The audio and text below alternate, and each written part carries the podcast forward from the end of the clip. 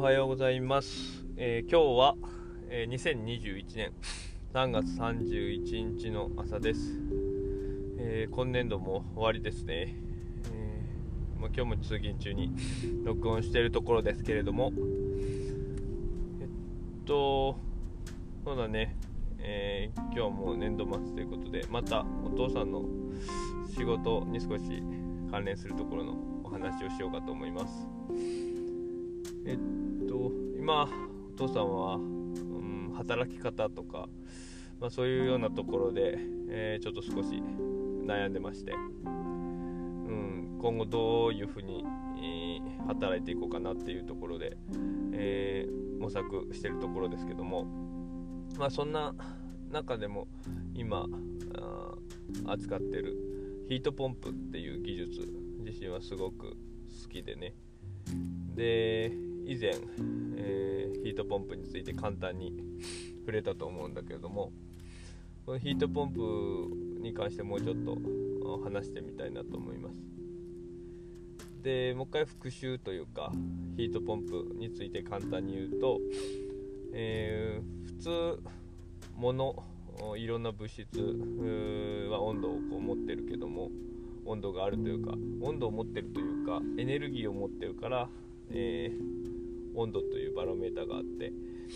でその温度差でエネルギーが流れていくと。いう風な物理現象があります。で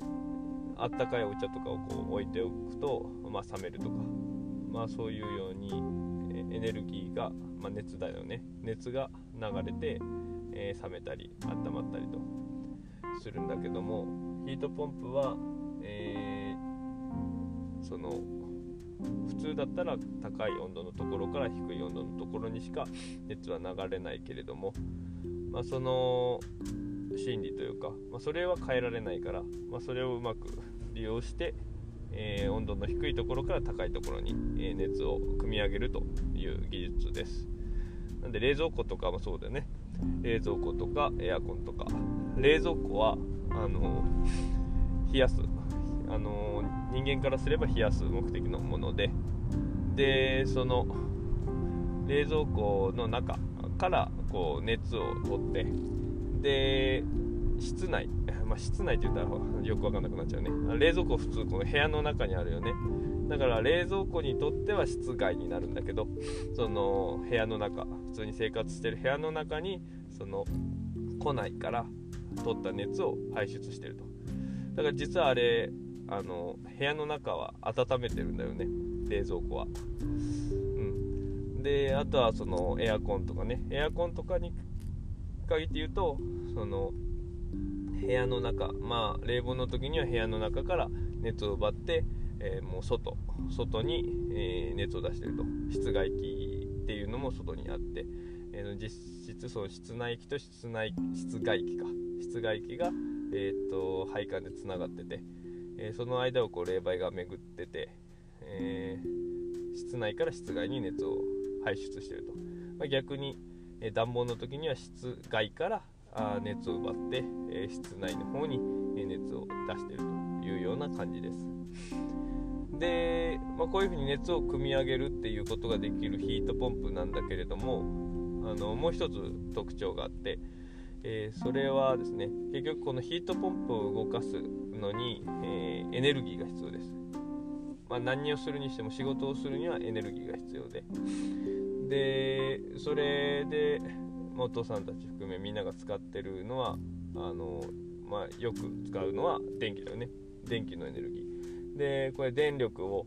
その機械に投入することで動きます。でヒートポンプはさっき言ったように、えー低温低い温度のところから高い温度のところに熱を組み上げるというものなので、えーその電気を投入したことで動くんだけれども実際その熱熱っていうのはその外から持ってきてるわけね。今そのエアコンを例にすると例えば暖房だと、えー電気を投入してヒートポンプが動いてでそれによってん外外の空気から、えー熱を奪います。でその熱を奪って、えーその奪った熱を室内の方に供給するという形になるけどもこの時にもともと自然界にあったエネルギーをこう取ってきてるわけね、うん、だからその外の空気の空気が持ってるエネルギー、えー、まあ、これのもともとはだから太陽のエネルギーになるんだけどだから、まあ、そういう意味でも再生可能エネルギーというふうに、えー、言ったりします。で太陽がある限りはねその日光は降り注いでもうその太陽のエネルギーによってその地球の大気っていうのは、え、エネルギーを持ってて温度があるから、まあ、そこから熱を汲み上げて、えー、それを室内に持っていってます。でつまり何かっていうと普通はねそのあのいろいろ電気電気とかエネルギーの変換に効率っていうものが存在するけどもあの、まあ、エネルギー自身っていうのもこうどっかからいきなり現れたりなくなったりするものじゃなくて、えー、保存されるというものです。だから基本的にあるシステムに対して1の入力をしたら、えー、まあ、理想的には1出てくると、えー、だけども大体、あのー、そういう変換するにしても、まあ、何かしらこう仕事を行うとすると、えそこにロスが出てくるので、え変換効率っていうものが存在します。まあ、ちょっとこのここに関して言うと仕事って言っていいかちょっと分かんないけど、まあ、ちょっと細かいところは置いといて、まあ、そういうふうに、えー、あるシステムに対して、えー、何か入れたらあ、まあ、その分しか基本は取り出せないその分が上限というところだから、まあ、変換効率はその100%以下が普通です。でもそのヒートポンプに限って言うと、まあ、その効率を示す言葉が COP っていう言葉があって、えー、カフィシェント・オブ・パフォーマンスと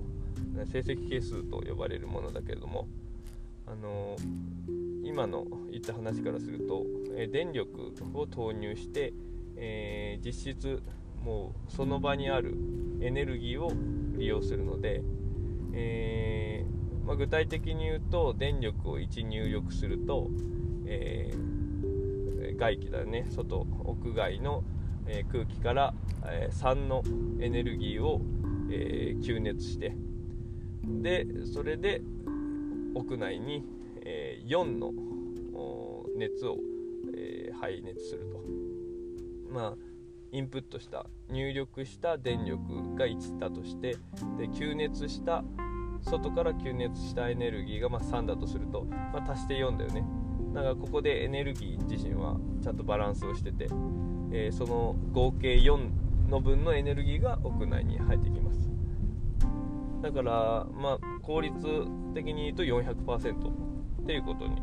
なります、うん、まあその土俵が違うからね。本当はそういう風にこう比較すべきものではないけど、まあ、言いたいことはえヒートポンプっていうのはそのだから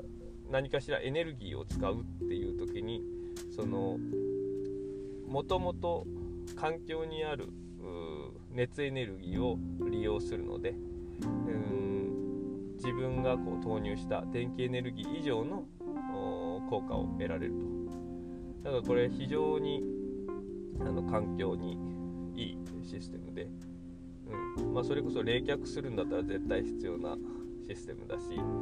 その冷却じゃなくても、まあ、加熱にするにしても、あの他の化石燃料を炊いて、えー、お湯を沸かすものとかガスを使って沸かすものとかっていうのは基本的には効率は90%台、えー、になるけどもヒートポンプの場合にはなんでそれと同じ意味合いで言うと400%とか、まあ、そういうような具合になります。まあ、そういった形ですごくこの環境にいい技術で、うん、なんでいろんなところにまだでそして一般の人があまり、えー、知らない内容なんだけどこの技術自身はいろんなところでこう応用があの効くと思うからね、まあ、どんどん広がればなというふうに思ってます、まあ、今日はちょっとそのヒートポンプについて少し詳しいところを話そうかと思って録音しました、うん。まあ、ちょっとポイントポイントで、えー、細かく入りすぎちゃったからちょっと分かりづらかったかもしれないけども、うん、またこういう回もあっていいかなと思います。それじゃあ今日はここまでで。それじゃあまた。